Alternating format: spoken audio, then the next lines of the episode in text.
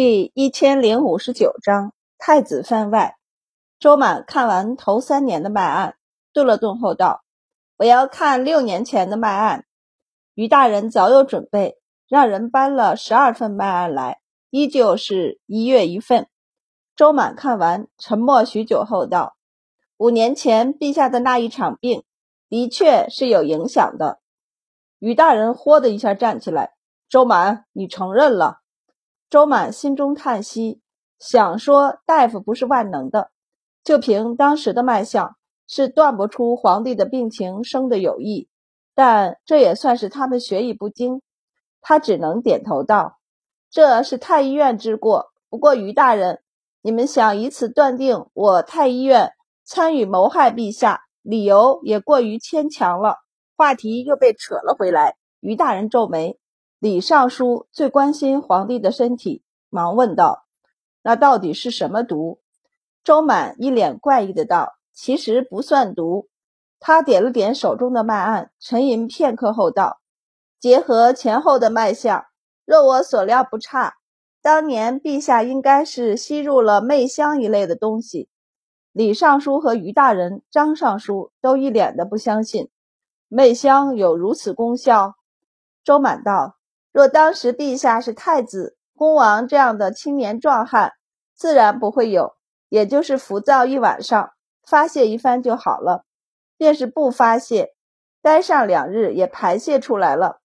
但我看陛下那段时间的脉象，他身体本就有亏损，加上那段时间天气燥热，他或有中暑之兆。周满道，媚香只是加重了陛下的病症。使病症发出体外，见他们一脸沉静的模样，周满便知道他们是不懂这些的。想了想后问道：“我隐约记得李尚书喜吃黄鳝。”李尚书现在对他的话有些阴影，没好气的道：“那又怎么了？黄鳝温补，你当初吃的时候可是这么说过的。”周满想起当年偶尔在李尚书那里蹭过饭。他家炒的黄鳝的确好吃，我记得你家的厨子会放一些蒜。李尚书心一紧，有问题。于大人忍不住敲桌子打断他们的话：“周大人，我们在说陛下的病情。”周满一脸沉痛的道：“你们不能理解我说的脉案，我只能这么给你们解释。以为他找例子好找吗？也是费了好多脑筋，好不好？”他道。李尚书喜欢吃黄鳝，没问题。黄鳝温补，但现在您年纪大了，不能常吃。要是常吃了，也就是浮躁一段时间，只要断了身体，慢慢自己就调理过来了。但若是李尚书在吃黄鳝时还喝了两杯白酒呢？于大人和张尚书都好奇起来，问道：“会怎样？”“会微醉。”三人无语。于大人正想发火，周满突然道。但那天于大人正好在吃狗肉，于是把自己的菜端到李尚书面前，二人同时了呢。于大人的确会吃狗肉，但是三人已经被骗了一次，不在意的问：“又会怎么样呢？”会呕吐、中毒。于大人挑眉，他是大理寺卿，处理过相似的案情，食物相克。周满颔首，当然不会立即起效。所以你们在欢畅饮酒吃肉的时候，这时候张尚书拿来几个柿子，说是益州的特产，请大家饭后同食，而你们都吃了。张尚书想说，他不做剑南道节度使很多年了，并不会拿出益州的特产，而且柿子又不是只有益州有。不过他忍了忍，没说。李尚书见于大人和张尚书都和他吃了，也就不在意，问道。吃了会怎样？会死！三人吓了一跳，这么严重？周满面无异色的道：“以三位大人的饭量，会的。他们胃口好，吃的多吗？”周满道：“狗肉和黄鳝同时有毒，狗肉和蒜同时也有毒，白酒和柿子同时亦有毒。”他道：“这些菜平日里单吃都不会有大事儿，吃的多了。”身体最多有片刻的不适，三位大人年纪大了，或许会感觉更不好些而已。但他们凑巧在同一时刻进了你们的肚子，那不起眼的东西就都成了毒。陛下当时的病情就是这样，他因为苦夏，胃口不佳，以致身体亏虚。这本没什么，慢慢调理就是。等酷暑一过，他也就好了。周满道，偏他那时候闻了媚香，于是身体浮躁不安。这也没什么，同样可以用药克制，慢慢梳理。但那时恰逢新道种出世，陛下心急出京查看，于是冒着烈日出门，中了暑气。周满叹息，加上心情激荡，病灶一下加重，一并发出来了。他道：“以陛下当时的脉象，任谁去诊断都是中暑和劳累过度。就是现在有了陛下旧例在前，再遇上这样的病症。”我们也很难判断病人是否真的中了媚香，哪怕有足够多的前后脉案做参考。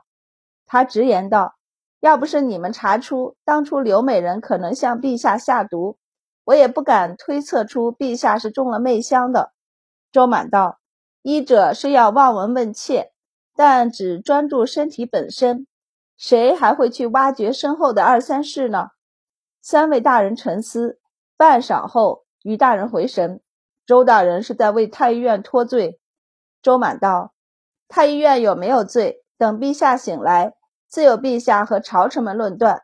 当务之急是你们要怎么处理外面甚嚣尘上的太子谋害天子论吧。”他脸色一沉，第一次正面与他们交锋。三位大人，楚军被移，于大晋真是好事儿吗？周满直直地看向三人。尤其是李尚书，李尚书闻言挺直了腰背，心中一直权衡摇摆的天平开始向太子倾斜。于大人和张尚书面色一变，目光在周满和李尚书之间来回滑动。周满心中情绪一扬，知道他的话起了作用。他道：“陛下沉睡，不知何时才能醒。楚军再被疑虑，风声若传出。”只怕各州都不安宁。大人们既然是奉命查案，还请尽早查清真相。证据比什么都重要。只凭一些似是而非的传言，便断定我和太子合谋害陛下，甚至将整个太医院都归属其中，也太过武断了。三位大人果真想要让整个朝堂都陷入混乱之中吗？张尚书不悦，周大人是在威胁我等？不。周满真诚地看着三人道：“李尚书和于大人与我共事多年，应该知道我的为人。我是有什么说什么的耿直人，我是真心忧虑大晋，忧虑天下。”他一脸忧伤的道：“如今国泰民安，但便是我都经历过战事，我想三位大人肯定更有体会吧。三人中，不说张尚书经历过益州王谋反之事。”李尚书更是跟着皇帝一路把天下打下来，当时所求除了建功立业外，不就是天下太平吗？李尚书脸色越发沉凝。周满道：“我不想让天下百姓再经历战乱，而若国本不稳，陛下又昏睡不醒，天下真的能安定吗？”李尚书有些坐不住了，起身道：“宫里何时能把五年前的事儿查出来？”于大人拦住他，此事大理寺已经在查，李尚书不必过急。宫里的事儿还是应该由皇后娘娘来查。李尚书先前一直迟疑，朝中有人疑虑皇后会包庇太子，但此时他也怕大晋生乱，想要尽早将此事完结，甚至不太在意这件事儿是否查清。当务之急是不能让天下动荡。他直接道。此事还是全权交给皇后娘娘来查吧。之后后宫这边一直是大理寺和刑部协理皇后在查，只是三方互相戒备而已。他们不信任皇后，皇后又怎么可能全然相信大理寺和刑部呢？他同样害怕有人趁机栽赃太子。于大人和张尚书看着离开的周满，有些头疼。本来想审问他五年前的事儿，结果倒被他挑得他们人心涣散起来。不过周满的话他们也听进去了。他们必须要尽快查清此事，既不能让陛下蒙受冤屈，也不能让天下大乱啊！不然，他们真的要成为罪人了。三人急匆匆地去找老唐大人等。老唐大人挑了挑眉，目光微转，看向一些人。终于有人挑破了窗户纸，他一脸严肃的道：“李尚书说的不错，太子为国本。如今陛下昏睡。”太医院又说不出陛下何时能醒，的确不能长时间的软禁太子，否则消息传出，天下必乱。他道：“此事要速战速决。”距离皇帝昏睡已经过去一天，此时消息还没传出，只在小范围内流传，但知道的人也不少。消息一旦外泄，传到外面藩王和各节度使耳中，只怕要出事儿。而回到太极殿后殿的周满，一进门就被沉思的萧远正给盯住了。周满顿了一下，问道：“怎么了？”萧远正道：“听说你在隔壁吓唬李尚书他们，那不叫吓唬，叫合理举例。”周满道：“他们不懂医术，只能如此了。”他叹气道：“像我们这样的技术人才，想和他们沟通太困难了。”萧远正没理他这话茬儿。而是左右看了看后，压低声音道：“我听人说你在催促他们查案。”周满瞥了他一眼，验证：“您哪里来的这么多听说？宫里的消息现在传得这么快，该不会是提审你的同僚故意透话给您吧？是谁啊？他不会是想挑拨我们两个的关系吧？”萧远正无语：“什么都叫你猜着了，你还问我做什么？”周满就好奇地问。那您心里是怎么想的？你说我怎么想的？萧远正摸了摸胸口道：“陛下仁德，但伴君如伴虎。我在他身侧服侍多年，尚且胆战心惊，何况将来太子登位？”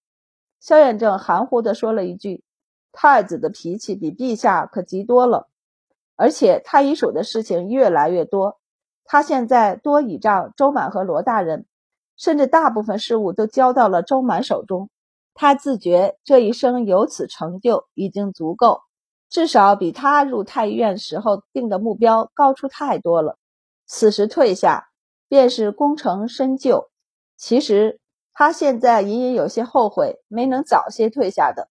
这次的事儿对周满来说未必是祸事，但对他来说一定是祸事，因为五年前皇帝的病是他负责的。卖案也是他写的，此后三年，直到周满回来前，都是他负责的。他一不能发现皇帝病情有异，二不能阻止陛下服用丹毒。后事论起来，他肯定要占一成罪名。他叹息一声道：“听说大理寺已经去押解王大人回京了。”周满无语，这位王大人也真够倒霉的。两年前就已经因为举荐天竺妖僧一事被贬到了外面，现在又被连累。他不是在渤海吗？此去渤海，少说也要半个月吧。是啊，我看事情闹得这么大，若不查出个所以然来，只怕不能给天下人交代。萧远正道，也不知道我会怎样。他看向周满，当年的事儿真要怪罪，我的罪名也要比你重。太子，别看现在闹得凶，我看他们也废不了太子，自然也不能把罪名栽在你和太子头上。将来我家中那不成器的孙子，还要仰仗你多照顾一二。周满没拒绝，萧远正便松了一口气。他们两个总要保存一个。别看现在太子被软禁，各种传言都对太子不利，但他在宫里多年。即便不善朝堂争斗，也看得出来，只要有阴礼在，京城就乱不了。除非他们能拿出切实的证据，证明真是太子谋害陛下，不然，即便是为了天下安定，朝臣也不会不扶持太子登基。他们想要的不过是压一压太子的气焰，而阴里那头，只要陛下一日不废除太子。他就会守着京城，守着太子。不说萧远正对太子为人的猜测，仅从脉案上来看，太子就是无辜的，甚至当年的刘美人也多半是想用媚香争宠而已。当下种种不过是被有些人翻出来栽赃陷害而已。所以太子很大可能会继位，他继位，周满就会没事儿。萧远正已经做好承担罪责的准备。结果事情发展的比他预料的快，且视线很快从太医院身上转移出去，他好像没事儿了。这还要从同内侍入宫说起。白善收到了皇后派人送出来的信，拆开后便直接带了人去皇庄请同内侍。同内侍已经很老了，但他依旧活得不错，因为有周满的药方和时不时配备的药丸子。他这些年病痛也少了很多，加上小童那事还在皇庄里收养了两个孩子，那两个孩子已经娶妻生子，今年刚给他生了一个玄孙，是他给取的名字，继承的童家的香火，所以童内侍活得很滋润。看到白善出现在院门外，他便隐约猜出是宫里出事儿了。俩人在屋里谈了许久，最后童内侍。还是带着小童内侍进宫去了。他当年成了谷中的情，又白领了周满这么多年的好处，这会儿也该他回报的时候了。